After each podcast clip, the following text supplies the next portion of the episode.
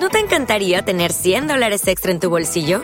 Haz que un experto bilingüe de TurboTax declare tus impuestos para el 31 de marzo y obtén 100 dólares de vuelta al instante.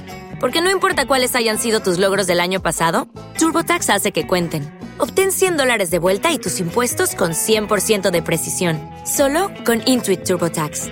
Debes declarar para el 31 de marzo. Crédito solo aplicable al costo de la presentación federal con TurboTax Full Service. Oferta sujeta a cambios o cancelación en cualquier momento. La FM, las noticias como son. Noticias actualizadas disponibles siempre en www.lafm.com.co. Soy Azuri Chamá. El primer ministro de Israel, Benjamin Netanyahu, defiende su plan para continuar una nueva ofensiva en eh, la franja palestina de Gaza, concretamente contra el grupo terrorista Hamas. Las eh, fuerzas militares de Israel se dirigen hacia Rafah a pesar de críticas internacionales, incluso de advertencias de los Estados Unidos, donde se le pide a Netanyahu que detalle cuál es el plan de acción, sobre todo para garantizar la protección de la población civil.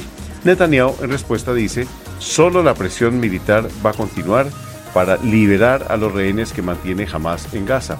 Dice Netanyahu que basta con ver que hay 132 secuestrados como justificación para continuar estas operaciones militares.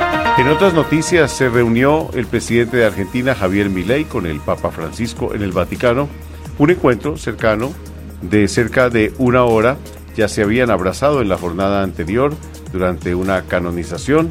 Javier Milei también en su agenda había previsto encontrarse con la representante del gobierno italiano, Giorgia Meloni. Noticias que no son pocas en materia nacional viene por cuenta del presidente Gustavo Petro, luego de la clausura de la cumbre de gobernadores, se ha referido a las manifestaciones frente al Palacio de Justicia y ha acusado a un sector de la prensa y de la opinión pública, en sus eh, palabras, de divulgar falsedades como parte de una guerra jurídica que busca, según él, perjudicar a su gobierno.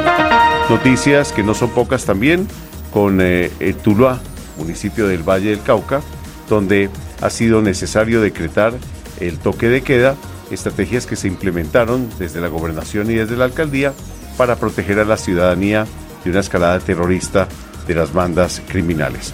Noticias actualizadas disponibles en www.lafm.com.co. La FM, las noticias como son.